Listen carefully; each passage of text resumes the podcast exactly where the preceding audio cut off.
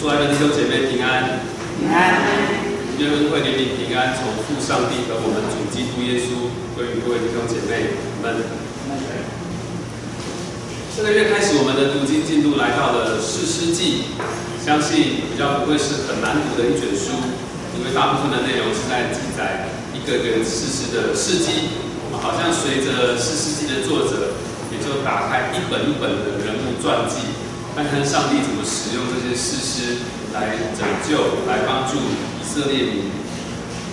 我们今天一开始呢，就来呃简介看一下士师记的内容。接续在约书亚记之后，士师甲呃士师记的前言在描述约书亚过世之后的以色列。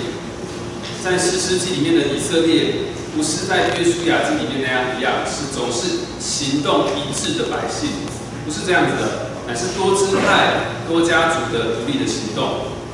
一个缺乏中央治理的一个民族，他们也没有像啊约书亚这样的一个领袖了。在中段的部分，二章六节到十六章三十一节，在谈以色列的事实，这个也是四世纪里面最大的一个啊段落。内容在描写越来越多不听话的百姓，以及一位不放弃他们、满有慈爱的神，如何透过一个一个的事师领袖来帮助以色列民。我们看这些拯救者，看这些事师的故事的时候，事迹的时候，会发现。有一些事师，他们自己本身的生命也没有很属灵啊，那神怎么还使用他们呢？我想我们在看这些事师的时候，或者可以这样子想，正是因为他们的堕落，他们的弱点，我们就看见整体的以色列民其实也是日益的堕落。那么关于大部分的世事的记载，我们也会发现当中有一个重复不断的模式，就是认罪、审判。呼求拯救百姓离弃耶和华，拜别的神，神就审判他们，让敌人压迫他们。就是百姓就开始向神呼求神的拯救，神就赐下或拣选一个呃士师来帮助他们。那么这样的一个呃出现的过程，我们在第二段中段里面的大小事当中可以看见，这是一个呃大家可以观察的地方。那么最后一段尾语呢，就是四世纪的第三部分，谈到了两个副篇，可以说谈到了以色列民在宗教还有在道德上的败坏，分别是但人但支派的人投偶像，还有在拉伊居住，以及基比亚的罪恶，还有便雅悯支派的危机。最后这个几个章节在讲讲什么呢？就是一个失去中央领袖的以色列民，他们是没有希望的，一定要灭亡的。他们需要一位遵守上帝吩咐的领袖来带领以色列民忠心的来服侍神。四世纪记载了在呃进入王国时代之前以色列民的纷乱。我们今天就一起来从四世纪来认识神的话。首先问一个问题哦，弟兄姐妹，有没有这种经验呢？你明明知道一件事情是不好的，是错的。你明明知道哦，但是你还是去做了这件事情。我想，我们应该蛮多人都有这样的经验。我们可以举出太多例子了。当然，可能是一件很小的事情啊，比如说我个人啊，很喜欢吃宵夜，知道吃宵夜不好，可是晚睡，做事做到一半，饿的时候忍不住饥饿就吃了。那可能是一件小事，但也可能是一件大事，对不对？比如说，如果跟与神之间的关系，神看为不好的事情。是罪恶的事情，我们有没有可能明知道是这样，我们仍然去做呢？好，可能有，对不对？或是一定有的。我想可能有两种情况，一种情况是我们故意不听圣灵的提醒，我们明明知道这是错的，我们也圣灵提醒我们不可以这样子做，但是我们故意忽略了那个微小的声音，忽略了心中的不平安，我们还是去做。这是一件危险的事情，对不对？让我们的灵性可能会沉沦，我们的心会慢慢刚硬，我们就越来越不想去听主的声音。第二种可能，啊，可能你面临的是一个成瘾的问题，啊，你不知不觉的习惯了那种犯罪的生活，你习惯那种不断去做错、做错的事情的生活。像你每一次的失败，虽然让你感觉到很痛苦，可是你没有办法不去做这件事情。那如果你有这种情况呢，你一定要找一个可以信任的弟兄姐妹，跟他说你的状况，让他陪你，不要单打独斗。好，无论是这第一、第二种哪一种情况，它都是在一个前提之下，就是你有能力可以判断这件事情是错的。那无论你是故意忽略圣灵的提醒，还是你有一种习惯或是成瘾，但是有没有另外一种可能，其实是你经过判断、经过你思考之后，你根本认为这件事情是对的、是正确的，你能够判断自己的言行。可是呢，你其实还是伤了人，或者你还是犯罪得罪神了，有没有这种可能？当然还是有的。我想我们也可以讲出很多的经历。我自己最近遇到一件事情，就是我的一个朋友向我出柜，就是他来告诉我他是一位同志。虽然我们认识了好多年了，啊，他最近才告诉我这件事情。他同时也告诉我另外一件事。就是呢，在好多年前，当多元成家这个议题吵得沸沸扬扬的时候，啊，我曾经表达了我那时候对于圣经当中对同志的看法。哇，他那时候就感觉到他被我拒绝了，所以这么多年来，他不敢看我联络，或是他觉得我拒绝他了。但是其实那个时候我没有要伤害他的意思，我自己也还在重整我自己一个基督徒怎么面对这样特别的一群人，但是他还是给我伤害了。我想最近有许多人，他们在反对同性婚姻的时候，有许多同志也是受到伤害的，感受到很强烈的不接纳，还有被拒绝。有些伤害是人刻意去制造出来的，但有多少的伤害是我们无意去制造，但是我们还是伤了人。在我们过去的生命当中，有很多伤害别人的经验吧。我想许多时候都只剩下遗憾了，没有办法再去弥补。或改变，人和人中间总是有许多的伤害产生。那有时候我们不止伤害人，在我们能够判断的情况下，我们甚至也得罪人，呃，得罪神，啊，犯罪了。所以再回到这个问题来问一下各位：你怎么知道自己所做的判断是正确的呢？你的标准何在？你用什么来衡量？愿主帮助我们今天一起来思考这个问题。我们一起来看一位圣经当中的苦主。圣经记载他做了好多事情，但是好像都是错的。我们来念这段经文。好，今天的主题经文我故意没有做 PPT 哦。我们一起来看圣经好吗？在四世纪的十七章。四世纪十七章，在和合本圣经的三百二十一页。双排版圣经的三百七十七页，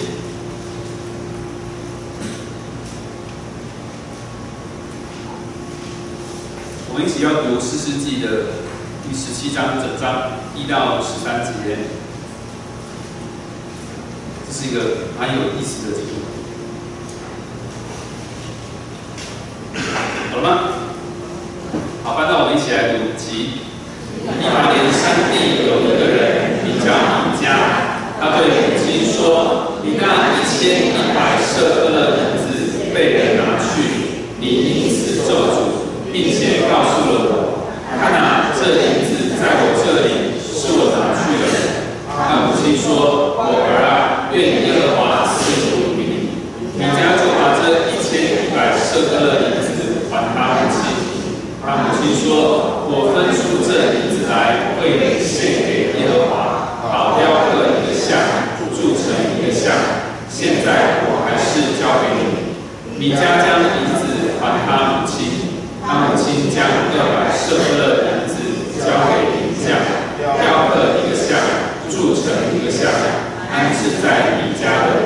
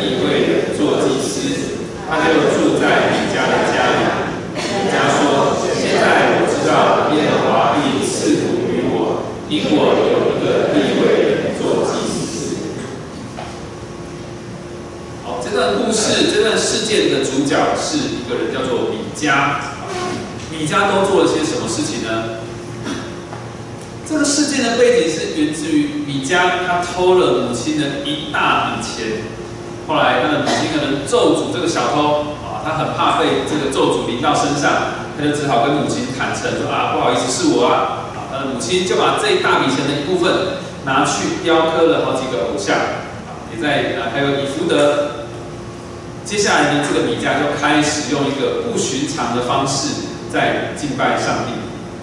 三个地方是不寻常的。第一个，他自己家中有神坛，这是违背神的命令的，人必须要到会幕敬拜神，不可以在家里敬拜，也不可以私自的设立祭坛。第二个，雕刻偶像可不可以啊？当然不可以，这是神禁止的啊，神的命令是禁止的。第三个，他自己设立祭司。祭司是需要被呃赋予这个圣旨，正式授予这个圣旨的。但是米迦他自己设立祭司，还设立了几个，两个，对不对？第一个是他的儿子，第二个这个立位人来了，他就这样子做。这样子乱搞可以吗？敬拜的对象、敬拜的地点、敬拜的媒介，通通乱来。我们看到《诗诗记》的作者在第六节怎么样描述原因呢？第六节说。那时以色列中没有王，个人任意而行。那米迦是故意得罪神的吗？在读经之前，我说这个米迦是苦主。我说苦主，你会不会觉得我不应该帮他说好话，不应该帮他找理由？好像他很他都是因为他不知道啊，因为他有什么原因，所以导致他变成一个苦主，他很无辜呢？我们再看一次第六节的后半段，说个人任意而行。光看这个经文的和合本翻译，我们会觉得，哇，他一定是一个很很乱来的人哦，他就是想要照自己想做的事去做。当时人大概都是这样，想犯罪就去犯罪，想做什么就做什么，是非不分，故意犯罪。但是其实这句话原文的意思是说，个人凭着自己。看为正确的事去行，个人凭自己看为对的去行，意思是说每个人凭自己的标准去判断，而且其实他们做的这些事情呢，他们自己认为是对的。当我们明白这句话的意思，我们能不能稍微站在米迦的立场，稍微站在他的立场，重新来想一次这些事件的他是什么样的，他怎么样啊？在什么样的心态下，他来做这些事情？啊，米迦是一个想要敬拜耶和华上帝的人。他的母亲在家中为他造了一个坛，好让他可以每天敬拜神。那他也知道敬拜神需要有一个祭司来专职负责一些礼仪的事情。虽然他一时没有一个合适的祭司，但是呢，他就找了他的儿子。啊，他还是知道这件事情很重要。有一天，这个立位人出现了，哇，他喜出望外，好开心，因为终于有一个可以当祭司的立位人，可以来当他的祭司了。所以他无论如何都要邀请这个立位人留下来。他有没有亏待他呢？没有，啊，他没有亏待这个祭司，他供应祭司生活起居的一切需要，他也打从心里敬重这个祭司。他觉得，哇，我的敬拜更美了，我的敬拜系统更正确了。所以，当他完成了这一切，他打从心里有无比的喜乐。他说：“现在我知道耶和华神必赐福给我了。”弟兄姐妹，虽然我们前面指出他在敬拜上的、在对象、在地点、在媒介上的错误，但是从这个角度来想，你会不会也对这个可恶神的米迦心生一点怜悯呢？心生怜悯的原因，可能是他确实是在犯罪，没有错，他确实做了错的事情，可是他不知道，他不知道自己在犯罪啊。如果你问他说：“哎，你家，你知道你这样做是错的，你不可以这样敬拜神。”他可能会跟你吵架，说：“怎么会？这样做是对的。”他不知道自己哪里错。好，但是我们不会因为他无辜，我们不会因为这样子就觉得啊，不会因为这样觉得他无辜，或者是你可以把责任怪罪在别人的头上。一个罪人还是要承担自己犯罪的后果。其实不只是米迦，我们也是这样，对不对？我们其实有时候再怎么样去避免，再怎么样克制自己，我们都还是在犯罪，我们还是会伤害到别人，还是会做一些神所不喜悦的事情。但我们没有办法不负责任的，或是很摆烂的说啊，我们是无辜的啊，我们不需要为我们自己的罪负上责任。你被伤害，但是你自己太软弱了。我们不可能，不可能这样做，我们不可以讲这样的话。我们无论再怎么谨慎，我们所言所行、所作所为，都还是污秽的。那么第十七章如果是整个事件的上集，第十八章就是故事的下集了，整个世界的事件的下集。我们今天没有办法把十八章读完，所以请各位回去自己读，分量不多，把十七、十章、十七、十八一起读完。那今天我还是要剧透一下，还是要稍微讲一下十八章发生了什么事情。我要来讲故事了。在十八章的一开始就谈到以色列当中的一个但这个支派，但支派的人他们准备要去攻占一块土地，于是他们就派了五个勇士去窥探，啊，他们就来到以法莲的山地。对这个地方不陌生，对不对？谁家就住在那边呢？米家，他们就来到米家的家，听出了那个立位人的口音，知道了这个立位人在这里做什么。于是这五个勇士他们要打仗去了，他们就啊跟这个祭司要了一个战争可以平安的预言。然后这个祭司也给他们平安的预言，他们就离开了。啊，这五个勇士就回到他们的支派，接着他们就有六百个人啊，这准备要来出征了。因为这五个这个预言在他们那里广为宣传，他们都相信神要把这个土地赐给他们了。好，这六百个人就带着兵器，浩浩荡荡的要去打仗了。啊，打仗前期他们又经过米迦的家，这五个从祭司那里得到预言的勇士，他们就兴起贪念。他们想说，如果我把这个人家里的神像啊，把他的衣服的带走，那不是更对我的战争更有利吗？他们甚至也想要拐走那个祭司，他就跟那个祭司说：“哎，你留在这里，你只做一个家的祭司，有什么了不起？跟我吧，跟我们走，可以做一个支派的祭司。”这个祭司就跟着走了。那这个米迦当然表达他的不满，他一切的东西都被拿走了，他所精心打造的敬拜系统，他邀来的祭司全部都被夺去了，他当然不满，他追了出去。但是这个但支派的人怎么告诉他？他说：“你最好闭嘴哦，不然某个人可能会来这里把你们全家杀光光哦。”这个米迦遭受到恐吓，他又无力还击，他只好放弃了。这群但支派的人浩浩荡荡来到拉邑这个地方，用刀杀了那里的人民，放火烧了那里的城，在那里拜偶像。这是整个事件的结尾。因为姊妹，当你在读十七、十八章的时候，你可能会发现这个作者他很平铺直叙的在谈这个故事，他没有刻意的情感的投射，没有过多的批判，但是整个事件我们读起来实在是觉得非常的悲哀，也很不可思议。米迦做出了他认为正确的决定，但是实际上他是在犯罪的，再加上他身边相关人物的影响。这个立位人，有这个但支派，这个事件可以说是一群罪人所造成的悲剧，一群罪人共同涉入的一个丑闻。如果从实际来看，十七、十八章的事件，几乎这些人几乎把每一届都给犯了，这是真的。你回去读读看这一段，你一一的对照看看。当然，如果你愿意先从小路小问答来认识世界，那是更好。但是你在对照的时候，你可能会很失望，有一有一条界你找不到，你找不到他们好像犯第六戒不可兼容。但是你不用太失望，继续读下去，你会在十九和二十一章的两第二个事件当中，看见以色列民如何因着奸淫付上多么惨痛的代价。好，回到第十七、十八章啊，无论你如何同情米迦也好，你认为他被半支派抢夺。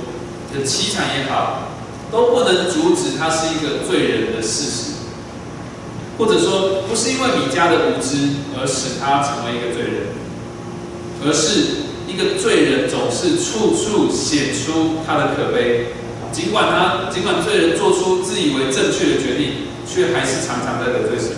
我们也是这样子的，我们不要觉得只有米迦可悲，其实我们也是的。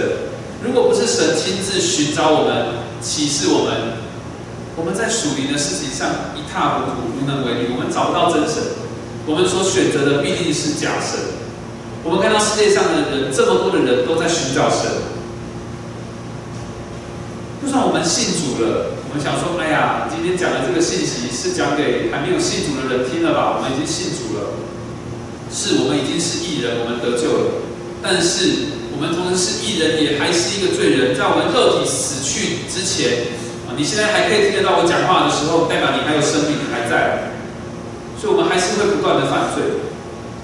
这人就是一个无法拯救自己啊，无法看出自己哪里有问题的一个存在。我们就不断的想要依附在一个错误的对象上面，但是这些偶像会引领我们离开神。我想大家应该不陌生，前阵子有一个非常红的偶像剧啊，或是一个戏剧，叫做《我们与恶的距离》。这基督徒我们与罪的距离有多远呢？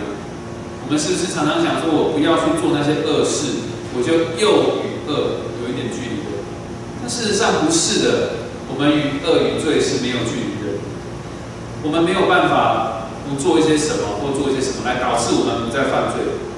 特别我们在一个儒家思想的环境底下，我们常常觉得我们可以修身养性啊，啊过一个道德的生活，举手投足都表现出修养，我就渐渐的可以变成一个更好的人。我认为外在的修养可以改变我们的内在，但事实上却是正好相反的。是我们心中的恶，我们心中的罪，让我们不断的把对待别人的恶表现出来，在我们的言语、行为、思想上。正因为这样的恶不是外来的，所以我们也没有办法靠外来的环境、外来的这些修养来改变，没有办法的。我们永远在这个世界上的一天，我们永远就是一个罪人。我们没有办法靠我少做一点、多做什么事情来改变我是罪人的本质。这个米迦的问题到底是什么呢？如果不是出于他的行为，好，那是什么？我想他可能是因为听了一些错误的教导，这些错误的教导来自于他身边的人。对于米迦来讲，他不是一个刚愎自用的人。我们看到在这个事件当中，他与其他人互动，他身边出现哪些人呢？第一个是他的母亲，他的母亲可能怎么样教导他？他母亲提供他关于对于咒诅。或者是铸造偶像的教导，他身边还有一个年轻的立位人，这个年轻的立位人增强了他去相信啊，建造私人的神台，还有去啊安立一个私人祭司是可以的啊。这个年轻的立位人加强了这件事的认同。那群但支派的人虽然夺走了他的一切，但是其实也在教导他一件事情：米迦啊，你不得不去臣服那些权力跟武力比你强大的对象。不是吗？这些人都成为米迦的老师，在教导他。米迦自己是不是也在教导自己？当他经历这些事件之后，他是不是也在教导他自己以后应该怎么做？这个悲剧也没有停下来。你家的家中还有一个儿子，这个儿子也继续被错误的教导，对不对？甚至里面说，我们人都是按照神的形象造的。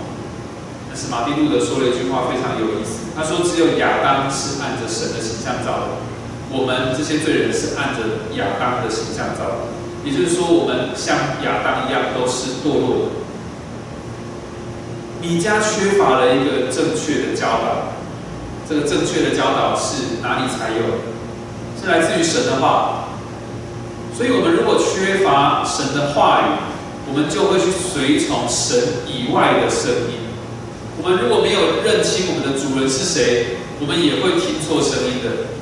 有一首儿童主日学很爱唱的诗歌叫《轻轻听》，这歌词是说：“轻轻听，我要轻轻听，我要侧耳听我主声音。”但是弟兄姐妹，如果我们认错主人了，我们听的当然就不是主的声音。你听了谁的声音呢？如果没有神的话语，我们只能听从除了神以外的人，我们只能从他们来学习。米迦身边有哪些错误的人？我们身边有哪些我们不应该听从的教导？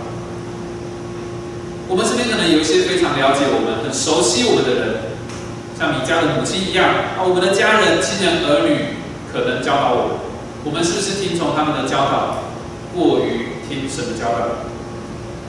我们可能去听一些有权有势的成功者，比如说但姿态的勇士，他教导米迦。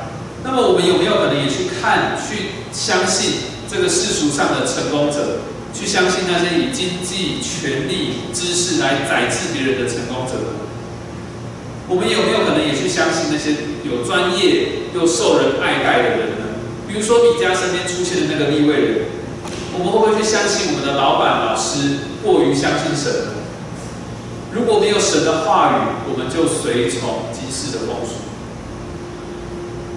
这个米迦他后来遇到了很多悲惨的事情，他得了错误的教导，他依从了错误的判断，他随从了一个假的神，一个假的敬拜系统，或是他吸收了一些错误的观念。那我们也一起来想一想，这些假东西如何影响你家，如何影响我们呢？我想，也许有两个观察。第一个是假神可能使你失去信心或安全感，或者说假神所能带给你的信心和安全感是十分有限的，因为他自己本身就是很有限。我们看到，尽管米迦他打造了自己的一个敬拜系统，但是当他依靠的神像以福德祭司被别人带走的时候，他的信心和安全感也同时失去了。当他目送那个但支派抢夺他的一切离开之后，你能够想象他的心情吗？可能很悲伤，可能很失落，很憎恨。弟兄姐妹，我们所相信、所依靠的，如果是我们的某个亲爱的家人，是金钱、是权力、是名望，甚至如果我们依靠的是自己的生命或是健康。我们常听到有人说：“只要我还活着的一天，我要怎么样？怎么样？怎么样？”这些所造之物都有消逝的一天。我们如果把信心和安全感建立在这些被造之物上，哇，这个投资太危险了，一定有一天要崩盘。第二个观察是假神让你不断的投资时间还有注意力，或者是说。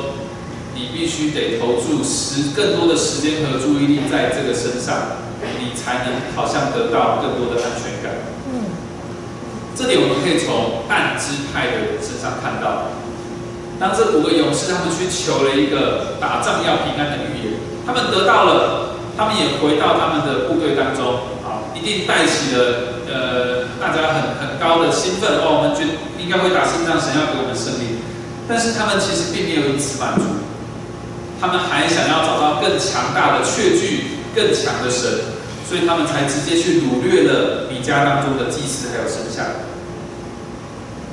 他们要保证他们的安全感。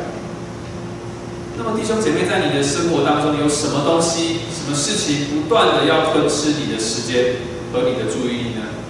你什么时候又投注了更多的时间和注意力在他们身上？要小心的，这些东西可能在成为你的。假设你要很谨慎。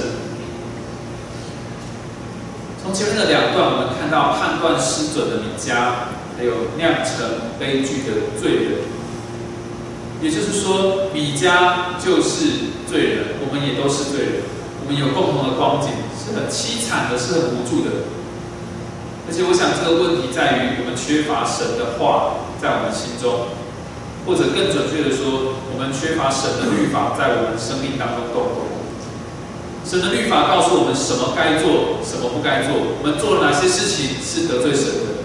律法显出我们的不义，显出我们的污秽。如果没有神的律法，我们其实都还是可以判断对错。我们知道不可以说谎，我们知道做了有些事情我们良心不安。但是神的律法让我们知道我们得罪神了。那么最常让我们远离神的话的一件事情，就是我们不读圣经。弟兄姐妹，我们为什么不读圣经呢？你为什么不读圣经呢？你心里开始在防卫这个问题，会有很多的理由跑出来。OK，理由可能会有千百种，但是我想真正的原因，非常诚实的原因，就是只有一个。如果你认为神的话语不重要，如果你认为没有神的话语，你依然可以过每天的生活，那你当然不会读圣经了。弟兄姐妹，我们需要神的律法，我们需要神的话，但更重要的是，我们也很需要神的话语当中的福音。我们花了好多时间来谈人的软弱、人的无助。那福音是什么呢？神所赐的大祭司和宝贵师就是福音。我们知道以色列人他们有一个认知，就是要透过祭司来相干。米迦也知道，没有祭司这个中间人，他们无法来到神的面前。所以这个米迦他在急忙想要找一个祭司啊，如果不是受过训练的没有关系，一个儿子也可以来当祭司。但是弟兄姐妹，我们不需要像米迦一样再去找一个祭司了，神已经赐给我们了。当然，我们的情况和以色列人一样，我们没有一个祭司，我们没有办法来到神的面前。这个神是公义的，我们这些罪人在神的面前见光死了，我们根本不配站在他的面前。但因为有一位祭司，有一位中保，神预备给我们了，我们可以坦然无惧的因着这位祭司，我们站立在神面前。神说我们是公义的，所以我们可以这样说：因着这位耶稣基督这位祭司，我们才能够认识到啊，原来这位神不只是一个公义的神而已。他还是一位恩慈怜悯、要拯救罪人的神，否则耶稣基督不会在这里。我们可以这样说：这个福音真是只有在耶稣基督里才有的，在十字架上才有的。我们也因着耶稣基督，才去认识到神为我们预备的恩典，比我们在这个世界上所能看到、所要追求、所能想象的还要丰富太多了。当我们拼命想要去寻找、拼命想要找到东西来填补我们的心中的不满足的时候，耶稣基督让我们知道，神已经做了，神已经做了一切，这个就是福音。关于这位神所赐的大祭司，在希伯来书第七章也有非常精彩的描述。这位大祭司是一位怎样的中保？大家可以回去读希伯来书第七章。那今天我也要引用其中的几段来去对照神赐给我们的大祭司和我们人可不自己去寻找的那个祭司或是那个假的有什么不一样？我们来看四段的经文，请弟兄姐妹来念好吗？请。因为有给他做见证说，你是照着麦基洗德的本事，永远为祭司。首先，耶稣基督是大祭司。从旧约来看的话，就像麦基洗德一样是一个大祭司，米迦所拥有的祭司是一个私人的祭司，顶多当他被挖角过去之后，也顶多是一个支派的祭司。但是我们的这位耶稣基督是所有罪人的祭司，在神面前拥有更宝贵、更超越性的位分。好，第二段经文太长了，请弟兄来念好吗？请。他成为祭司。在所有的条例，乃是从无穷之生命的大那些成为祭司的数目本来多，是因为有死相隔，不能长久。这位祭司永远长存的，他祭司的职任就长久不更换。凡靠着他进到上帝面前的人，他都能拯救到底，因为他是长远活着，替他们祈求。律法本是立软弱的人为大祭司，但在律法以后启示的话，是立儿子为大祭司，乃是成全到永远的。第二，这位大祭司他不是外在的律法所设立的，乃是因着耶稣基督内涵的永恒的生命还有能力。这位大祭司的任期是永恒的。不像米家的前两任祭司都这么短暂，先找了儿子来当，又找了立位人，又被抢走了。哎，他会不会再去找第三任的祭司呢？这里说基督耶稣是永远活着的，他永远，他长久替我们祈求，要拯救我们到底。耶稣基督不是一个投奔但支派的地位的人，耶稣基督不会背叛你我，不会舍弃我们。第三段，我们请姐妹来读，请。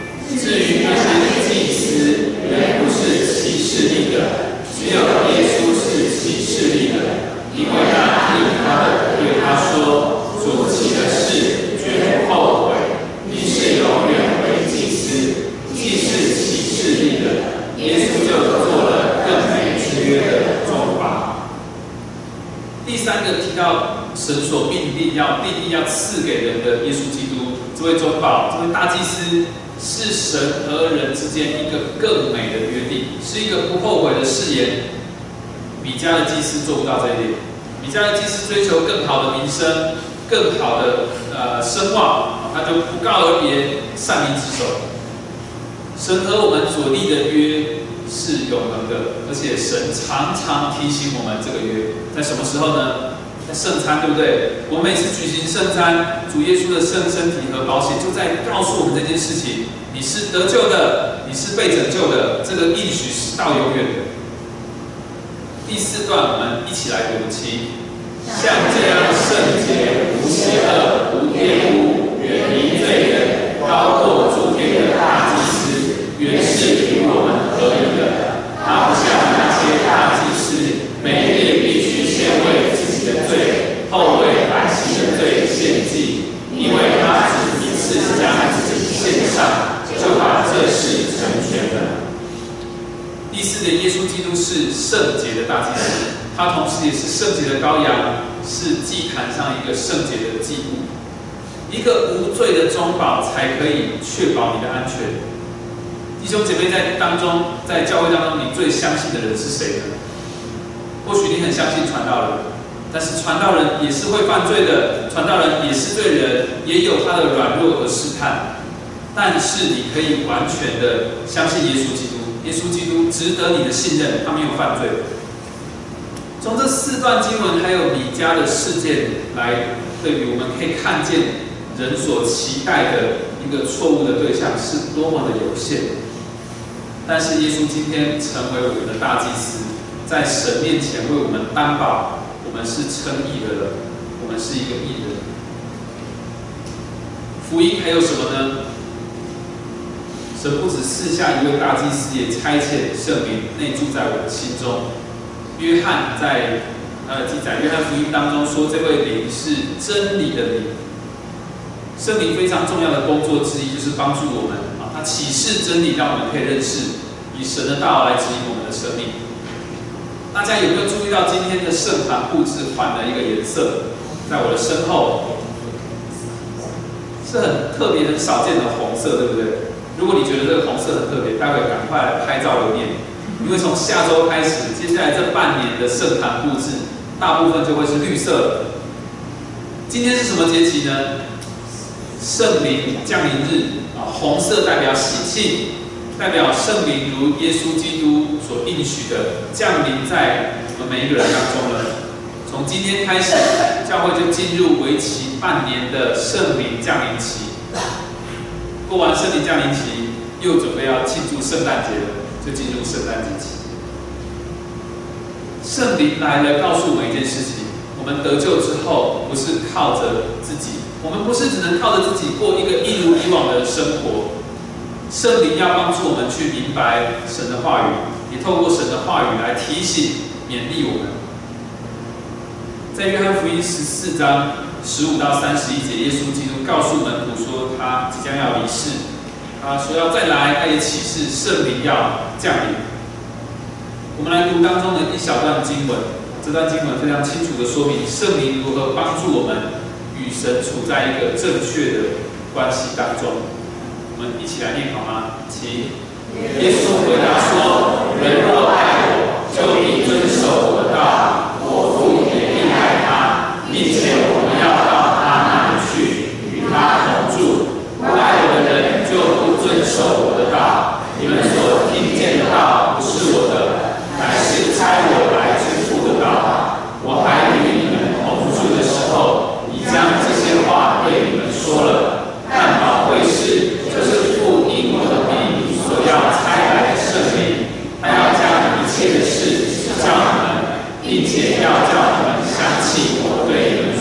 说的一切话。第一句经文说：“人若爱我，就必遵守我的道。”我们要怎么样才能遵守神的道呢？怎么样遵守才够呢？我想，如同神借着基督耶稣在石架上所做的功，要拯救我们；神也透过圣灵在我们心中所做的功，要更新我们。因此，我们可以呃，生命得到改变，我们可以恢复到同神所爱的关系当中。我我们可以结出顺服神话语的果子。那如果我们不读经，我们不去看重神的话，圣灵没有办法做工吗？圣灵当然还是可以透过其他的方式来做工，但我们如果不读经、不读神的话，我们好像就去选了一条刻意难走的路，我们好像故意去避开圣灵的使命，我们这影响我们从神的话语来得到帮助，这好可惜的。圣灵已经透过圣经启示神的话语了，当我们读圣经的时候，圣灵让我们明白，能够读得懂。圣灵在我们遭遇困难、逼迫、挫折的时候。也在我们软弱、犯罪、需要被安慰的时候、被赦免的时候，用神的话来帮助我们回到他的面前。弟兄姐妹，圣经是一个神所送给我们的礼物，因为我们常常看见这份礼物的宝贵，也常常是很欣喜的、很感恩的、充满期待的打开这份礼物。在今天的经文和信息当中，我们明白，我们生活当中如果没有神的话语，我们就不懂自己如何得罪神，我们会失去正确的教导，我们也会去依从那些神以外的对象，我们会听从他们的教导，很容易会活出与神的道相违背的生命。我们也明白另外一件事情，在我们的生活当中，如果没有神的话语，我们也会渐渐忽略、遗忘了神给我们的福音。那就是神所赐的大祭司，还有我们的宝贵师。我们唯有透过耶稣基督，才能来到神的面前。我们也必须依靠圣灵，他是我们奔跑天路旅程当中的帮助者、安慰者，也是一位教导者。愿主使我们渴慕他的话，渴慕寻求他每天每天的引导。我们一起祷告。亲爱的天父，谢谢你这么爱我们。你赐下你的话语，让我们可以看见你的作为是何等的奇妙。愿你全然成为我们的主，愿你使我们能够渴慕你的话，渴求你的话语，超越我们渴求这个世界上其他的任何事物。谢谢你，祷告是奉主耶稣的名求。神所赐出的意外的平安，并在基督耶稣里保守你们的心怀意念。